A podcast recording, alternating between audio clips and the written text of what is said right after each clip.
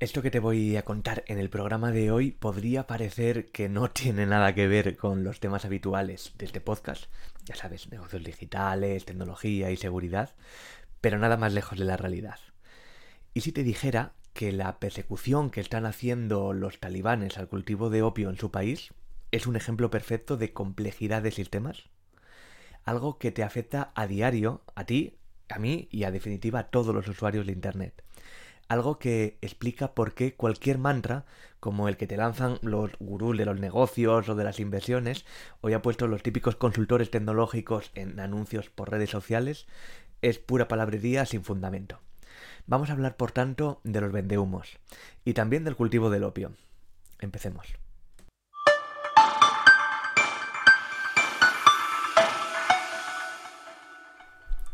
En Afganistán, tras la salida absolutamente desorganizada de Estados Unidos en septiembre de 2021, se quedaron como gobernadores autoimpuestos los talibanes.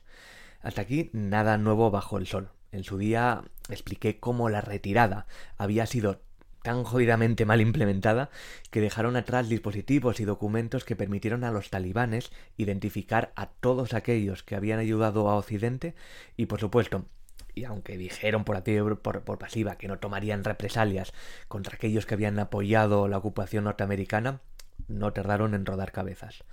Pero hoy no vengo a hablarte de esto, sino de lo que está ocurriendo estos días. Mira.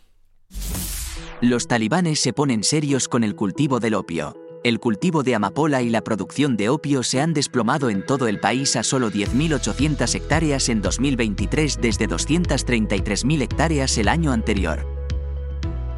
Informe de la Oficina de las Naciones Unidas contra la Droga y el Delito, UNODC. Esta noticia podría pasar desapercibida para todos nosotros si no fuera por un par de pequeños matices. El primero es que Afganistán ha llegado a ser el mayor productor del mundo de opio. Se calcula que en torno al 80% del opio que hay en el mercado mundial viene de este país. Y el segundo es que esto afecta sobre todo a Europa, donde la heroína elaborada con opio afgano representaba hasta el año pasado el 95%. De pronto, con la llegada de los talibanes al poder, existe una persecución terriblemente activa y exitosa de los productores de opio en el país. Así lo dejaba claro en abril de 2022 el líder supremo talibán.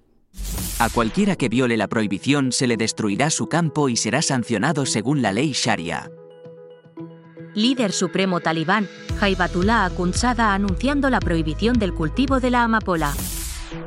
¿Qué impacto tiene la destrucción del mercado del opio afgano nacional e internacionalmente?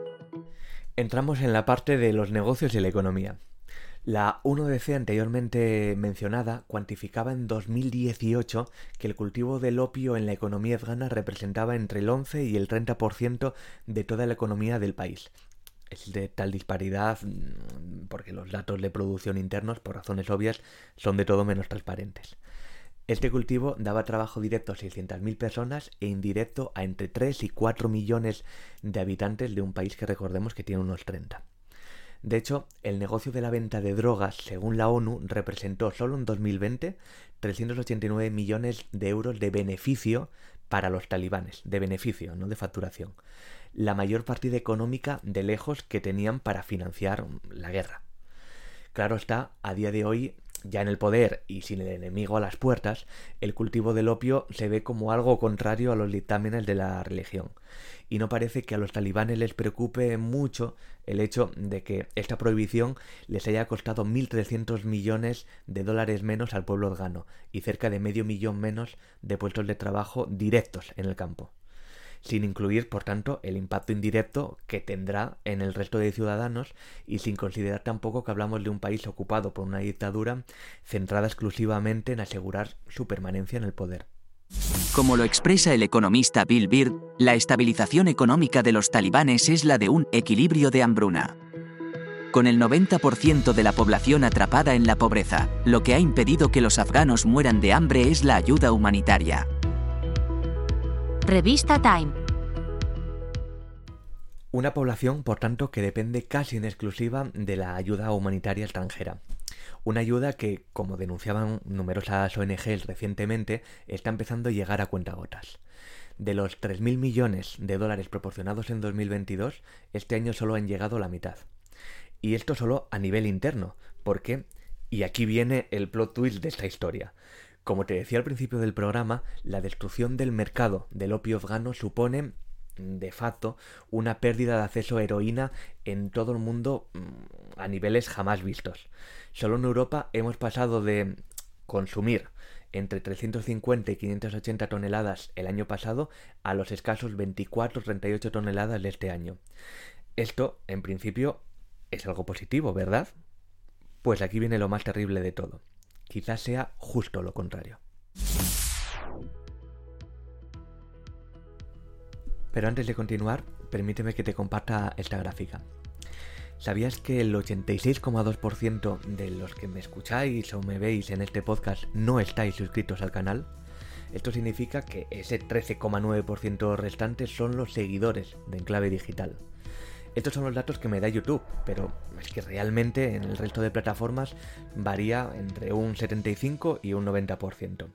Así que, si este tipo de vídeos te resultan interesantes, vete ahora mismo, que de verdad te dejo unos segundos, vete ahora mismo a la aplicación que estés utilizando y dale al botón de seguir.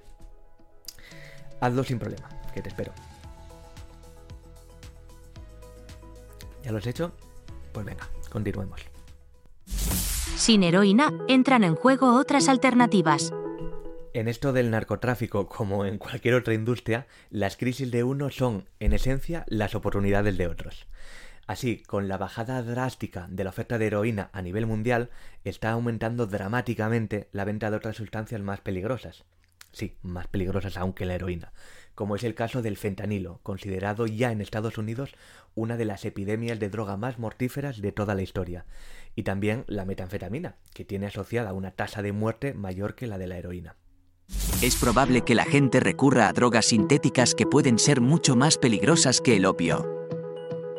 Mike Trace, ex consejero del gobierno de Reino Unido para BBC. Es decir, y con esto ya entro en el tema del que quería hablarte en este episodio. De pronto, la bajada drástica del cultivo de amapola en un país perdido de la mano de Dios hace que se reduzca mundialmente la venta de una de las drogas más demandadas que existen. Esto, a priori, parecen muy buenas noticias para todos. Sin embargo, debido a ello, por un lado, buena parte de la ciudadanía de este país, ya de por sí destruido por la guerra, se enfrenta a una crisis humanitaria sin precedentes, y por otra parte, en el resto de países, puesto que la demanda sigue siendo exactamente la misma, nos vamos a enfrentar a una potencial crisis de salud con la irrupción forzada al mercado de productos más mortíferos que no dependen del cultivo de opio. La realidad es compleja y no estamos preparados para ello es, a todas luces, un ejemplo perfecto de la complejidad que existe en cualquier mercado. De que no hay blancos ni negros, sino una suerte de escala de grises mucho más difícil de comprender. Y esto es así por el simple hecho de que nosotros, los seres humanos, estamos diseñados para, por pura supervivencia y optimización de recursos, simplificarlo todo. De ahí que la palabrería de los vendehumos cale también en el imaginario de los usuarios de Internet. Lo fácil para un servidor cuando empieza a trabajar con un cliente, más aún si es emprendedor y ha lanzado su primer proyecto y por tanto no tiene ni idea de cómo funcionan los negocios online, es decirle que aplicando esta serie de pasos al dedillo va a tener éxito. Que tiene que hacer A, luego B y luego C, porque llevo más de una década aplicándolo, tanto con clientes como con mis propios proyectos, y siempre funciona. La realidad, pues que el mercado es complejo como cualquier otra abstracción de nuestra vida. Y a lo mejor lo que ha funcionado a los últimos 10 clientes no le va a funcionar a él. ¿Hacia dónde nos dirige esto?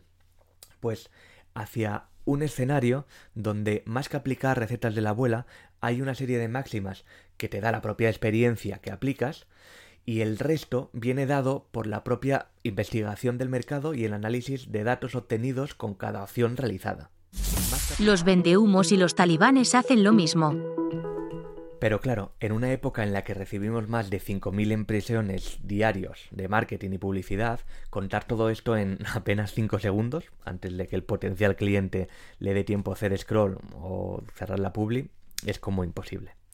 De ahí que surjan como la espuma los gurús de turno, que te van a decir cómo hacerte millonario en siete días sin apenas hacer nada desde el sofá de tu casa y sin haber montado en tu puta vida un negocio. De ahí que volvamos poco a poco a ver resucitar los criptobros. Después de este invierno cripto que hemos estado viviendo, al calor de la subida de la valoración global de las principales criptomonedas. De ahí que cada vez que entras en internet a muchos de nosotros nos salga el careto del listo de turno asegurándonos que tiene la receta mágica para vivir de los ingresos pasivos gracias a Amazon FBA o la mierda que toque. Todos estos papanatas casualmente hacen negocio no con lo que explican, sino enseñando a otros cómo hacer negocio. Y por supuesto cobrándoles con un curso y una membresía. Por el blog ya he analizado varios de estos casos y es que como buenos ejemplos de simplificación al absurdo, se copian entre ellos continuamente, aplicando una y otra vez la misma receta para captar a aquellos que están en una situación de riesgo económica o que no tienen el suficientemente conocimiento de cómo funcionan los negocios. Es esto, como decía en el título de este capítulo, lo que tienen en común con los talibanes, que no les importa mentirte simplificando la complejidad del entorno con el fin de sacar tajada. En el primer caso, manteniéndose en el poder pese a que su ciudadanía se muere de hambre. En el segundo, facturando todo lo que puedan mientras captan alumnos desesperados, a sabiendas que prácticamente todos van a tirar el dinero y acaban fracasando en sus emprendimientos.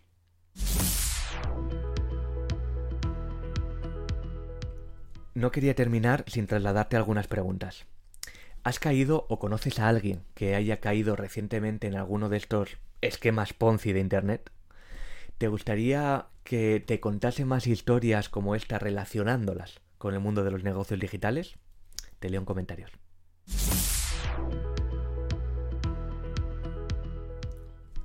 En Clave Digital es el video podcast de Pablo F. Iglesias, consultor de presencia digital y reputación online.